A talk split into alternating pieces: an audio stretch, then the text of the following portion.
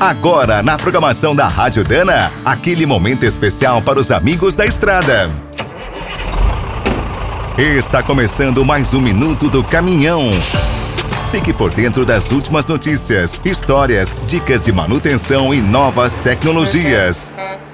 Desde a criação do primeiro veículo movido a hidrogênio em 1966, essa tecnologia sempre teve altos e baixos. Era uma eterna promessa. Por outro lado, não dava para ignorar as vantagens do combustível. É limpo, fácil de abastecer, potente e pode ser feito apenas com água. No transporte rodoviário é a solução ideal. Em todo o mundo, as fábricas de veículos pesados entenderam o potencial e investiram bilhões. Agora o futuro virou presente. Caminhões e ônibus a hidrogênio estão começando a rodar em diversos países, inclusive aqui no Brasil.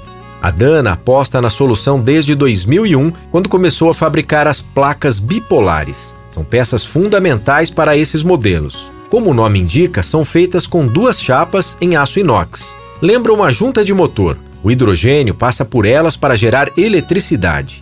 Diante de tantos pedidos, a Dana acabou de inaugurar na Alemanha uma mega fábrica capaz de produzir 8 milhões de placas por ano. O principal cliente é uma aliança formada pela Bosch e a PowerCell. Estão equipando caminhões a hidrogênio da Iveco, Nicola e Tinlin. A tecnologia também está avançando rapidamente por aqui. Já temos ônibus em testes, caminhões para chegar e novas usinas do gás. Quer saber mais sobre o mundo dos pesados? Visite minutodocaminhão.com.br. Aqui todo dia tem novidade para você. O Minuto do Caminhão é um oferecimento de Spicer, Álvaros e Victor Heinz. Na hora da manutenção, fique com a qualidade e segurança dessa trinca de ases em componentes para transmissão, suspensão, direção e motor. E quem é do trecho já sabe, para rodar bem informado, a Rádio Dana é sempre a melhor sintonia.